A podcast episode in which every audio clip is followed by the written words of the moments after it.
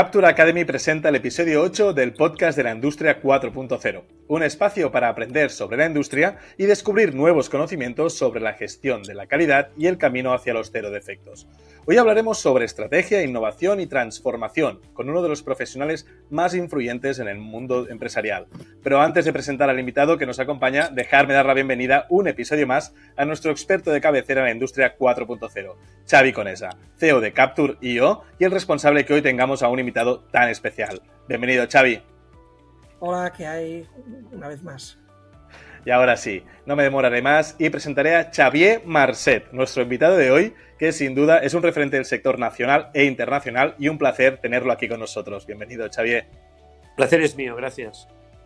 Xavier es líder en Deed to Change, una consultoría que ayuda a empresas de todos los tamaños a adaptarse al cambio, presidente y fundador de la Barcelona Drucker Society, además de ser profesor asociado en la UPF Barcelona School of Management e impartir más de 65 conferencias al año. Además, es autor de varios libros como Esquivar la mediocridad, Management humanista, Cosas que aprender después o Crecer haciendo crecer. También es colaborador habitual en La Vanguardia y en sintetia.com.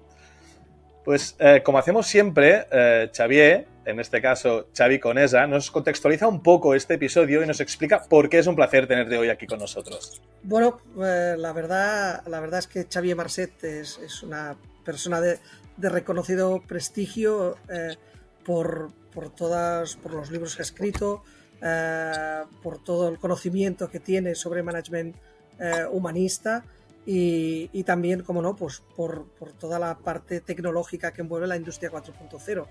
En este caso no lo hemos escogido nosotros, casi que nos ha escogido él, porque de todos los compromisos que tiene, pues, pues, ha, pues ha aceptado venir aquí y, y bueno, es un placer tenerlo.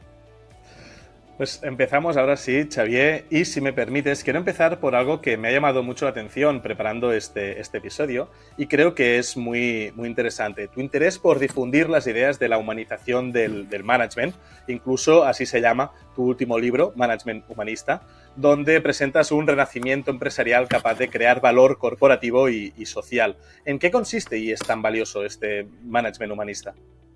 En primer lugar, daros las gracias a Joan y Xavier por la oportunidad de estar aquí. Mira, management humanista es management. Joan, es management. Mm. ¿Qué quiere decir? Es esta especie de mezcla entre arte y técnica para dar resultados. Si no damos resultados, lo demás es un movimiento. En la vida, mm en la vida tú puedes escoger entre dar resultados o excusas, pero mejor que te especialices en dar resultados. ¿eh? Entonces, eh, creo que el management humanista es este arte, esta técnica de dar resultados sin desplazar a las personas del centro de las organizaciones. Y esto es especialmente importante en un contexto como el que vamos a entrar de la era de la inteligencia artificial, en el que vamos a necesitar, sin duda, vamos a necesitar, digamos, esta, esta lógica de esta lógica de, de, una, de un formato, digamos, uh, de ecuación personas-máquinas, que seamos capaces de sacar todo el provecho de las máquinas, pero de cantar la ecuación hacia las personas. Uh -huh. eh, Xavier, los, los, que nos dedicamos a la transformación digital, sabemos que la inmovilidad es uno de los enemigos de, de las organizaciones. Y precisamente en tu web podemos leer, eh, no hay innovación sin riesgo, pero el gran riesgo es no innovar. ¿no? Eh, las grandes organizaciones están llenas de gente con miedo a decidir, a equivocarse muchas veces. ¿Qué, qué nos recomendarías o qué les recomendarías a ellos eh, para no, no, ser tan inmovilistas? Bueno, no hay innovación sin riesgo, sin duda, pero el gran riesgo es no innovar. Del futuro solo sabemos una cosa, que será diferente, que tendremos que adaptarnos. El futuro tiene como tres pistas. Una que cambia muy poco. En 10 años hay cosas que cambian muy poco otras en las que tenemos que adaptarnos sobre cosas que ya existen y otras que cambian mucho y de verdad. Entonces, tú tienes que manejar las tres, no quedarte con ninguna de ellas. Tus clientes habrá cosas que no querrán que cambies, otras que simplemente te adaptes y otras que las cambies del todo, o que vas a proponer tú cambiarlas del todo. Entonces, es muy importante, digamos, uh, esta lógica de, de capturar el futuro, no solo inercialmente, sino a través de la innovación. La, la, innovación no sé si es muy importante, pero el futuro sí que lo es. Entonces, tú necesitas a través de la innovación básicamente diferenciarte. Cuando no te diferencias, ¿qué pasa? Caes en la guerra de precios. Cuando caes en la guerra de precios, la comoditización es mortal. Siempre hay un chino que lo hace más barato. O, quien sea. ¿eh? Pero entonces tú tienes que ir con mucho cuidado. ¿eh? Tienes que buscar, digamos, con ahínco esta diferenciación. Muy importante. Y, luego te he oído decir muchas veces que es importante rodearnos de gente buena y buena gente. Eh, pero no siempre encontramos las personas ideales o perfectas, o ya nos encontramos a veces equipos ya hechos, o porque los heredamos, porque, porque nos vienen hechos. Em, ¿Qué nos recomendarías hacer con los buenos técnicos que tienen facilidad de mando, pero les sobra arrogancia, tiranía, humildad o, aspectos que, o egoísmo o, lo que sea? ¿Qué nos recomendarías hacer con, con estas personas que realmente pues, queremos aprovechar?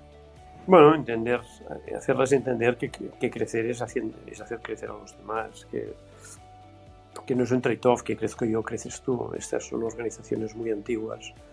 No, no, nosotros necesitamos eh, crear una lógica distinta en la que liderar quiere decir servir a los demás, ¿eh? en la que liderar quiere decir ser capaz de dar resultados de un modo determinado. Entonces, para mí es muy, muy importante digamos, que mantengamos los equilibrios. Estas personas cuando hacen esto rompen equilibrios que son fundamentales en las empresas. Yo sé que no es fácil, no lo es, ¿eh? no lo es. ¿eh? Eh, lo, es ni personalmente ni en casa de mis clientes, pero hay que ir con un poco de cuidado. No, la gente que da resultados, digamos, la necesitamos, pero si son tóxicos son devastadores. Necesitamos, necesitamos siempre hay una oportunidad nueva para repensarnos todos, empezando por nosotros. Pero tenemos que ir con cuidado. La base de todo, la base de todo es el respeto. Resultados, pero con respeto. Esto es management humanista. Muy bien.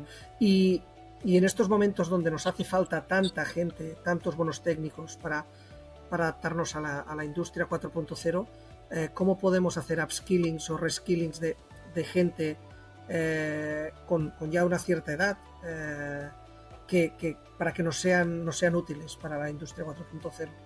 La edad es una la edad es un factor digamos que cada uno digiere a su modo. ¿eh?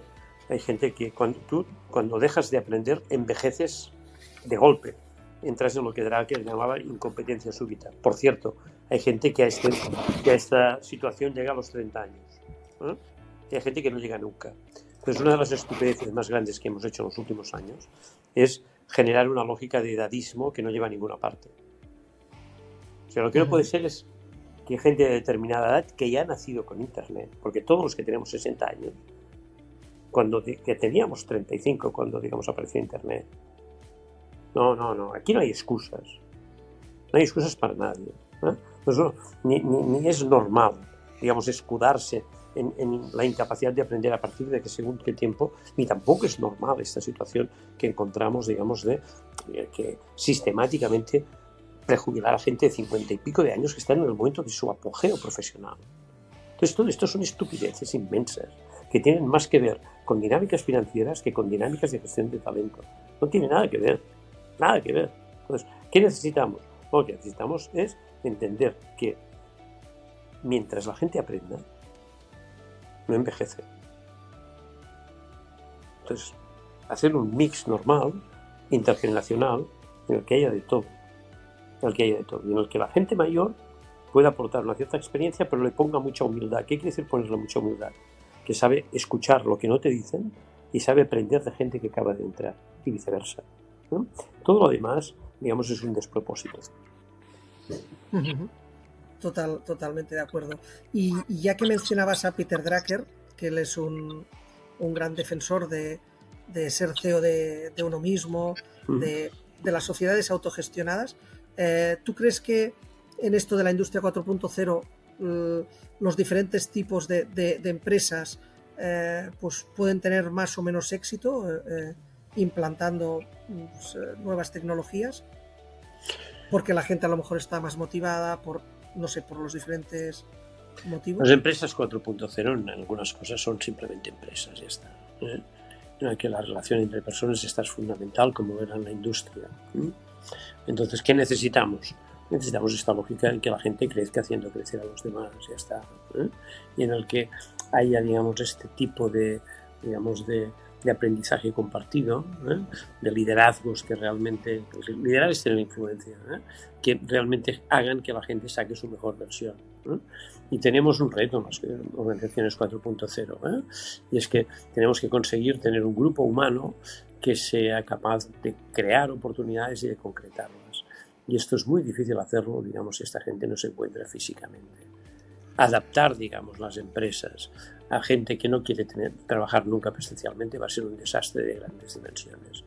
Tenemos que hacer otra cosa, tenemos que poner flexibilidad, pero generar lógicas, digamos, de teletrabajo sistemático, lo único que hará serán dos cosas. Uno, crear oportunidades que no sabremos concretar y dos, muy rápidamente, muy rápidamente, habrá gente que descubrirá que se trata de trabajar en casa, se puede trabajar perfectamente desde casa, desde muchos países donde el precio de las personas es muy inferior al que tenemos aquí.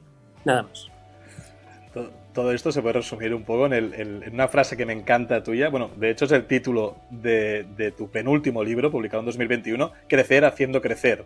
Me parece muy cortita y muy directa y me parece brillante, ¿eh? porque es un poco eso. ¿eh? Tenemos que crecer todos juntos y hacernos, y hacernos crecer.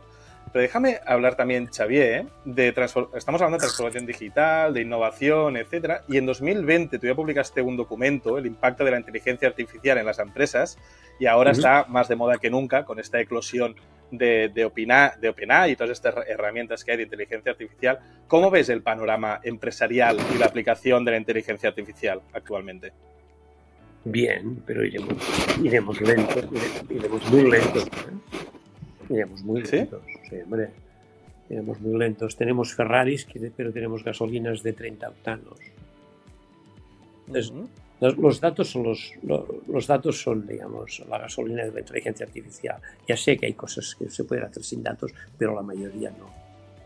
Pero si no tenemos los datos bien, tendremos Ferraris que ya poco, digamos, no correrán. ¿eh? ¿Por qué?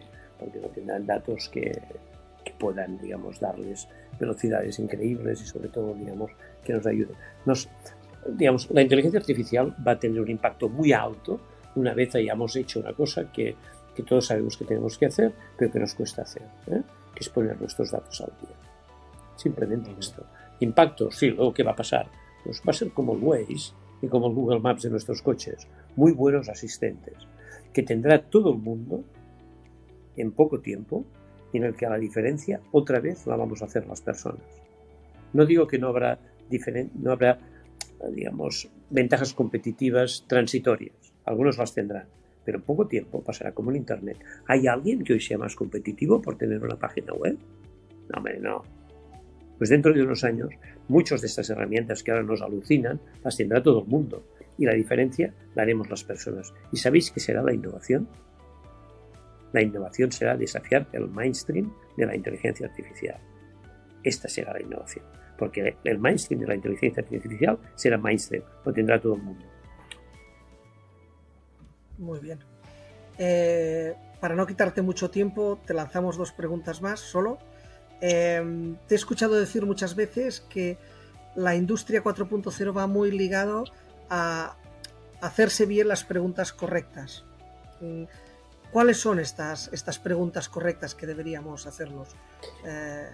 Bueno, Xavier, preguntar a preguntar, esto, esto sí que es, o sea, aprender a hacer preguntas, este es el trabajo de toda una vida. Entonces, la respuesta potente es la que no lleva a la respuesta implícita de un modo obvio. La respuesta potente es aquella que te permite ir a buscar el job to be done si se trata de una innovación, ir a buscar, digamos, la esencia de la relación con nuestros clientes, ir a buscar realmente el legado que hay detrás. No, aprender a preguntar. Esto, es, esto son palabras mayores. Esto son palabras mayores. La inteligencia artificial nos dará respuestas. Las preguntas las haremos las personas, pero tendremos que entrenarnos. Precisamente por eso te lo preguntaba, porque, porque es, es complejo, ¿no? Cuando, cuando lo intentas, cuando te pones, pues no, no es nada fácil, ¿no? Y, por último, también te quería, te quería comentar hace poco en, otro podcast con Paul Salvador de, de, Almiral, em, nos hablabas sobre la responsabilidad que tienen las grandes corporaciones en abrazar soluciones tecnológicas de, proximidad y no siempre buscar soluciones eh, pues, pues, de los grandes proveedores tecnológicos eh, o de los grandes players. Eh, él nos decía que esto también es economía circular. ¿Tú cómo, cómo lo ves? ¿Qué opinas en este sentido? Bueno, es un tema de reducir el papanatismo, ya está. Sí, hay que reducir el papanatismo. Entonces, ah, si tú, si tú compras según quién, según qué gran marca, nadie te va a decir nada. Vas a pagar 20 veces más, nadie te va a decir nada. ¿eh? Pero para, eso tenemos técnicos, ¿no? Los técnicos no los tenemos para comprar la última solución de Google o Microsoft, que respeto todas y que están muy bien, ¿eh? Seguro, ¿eh?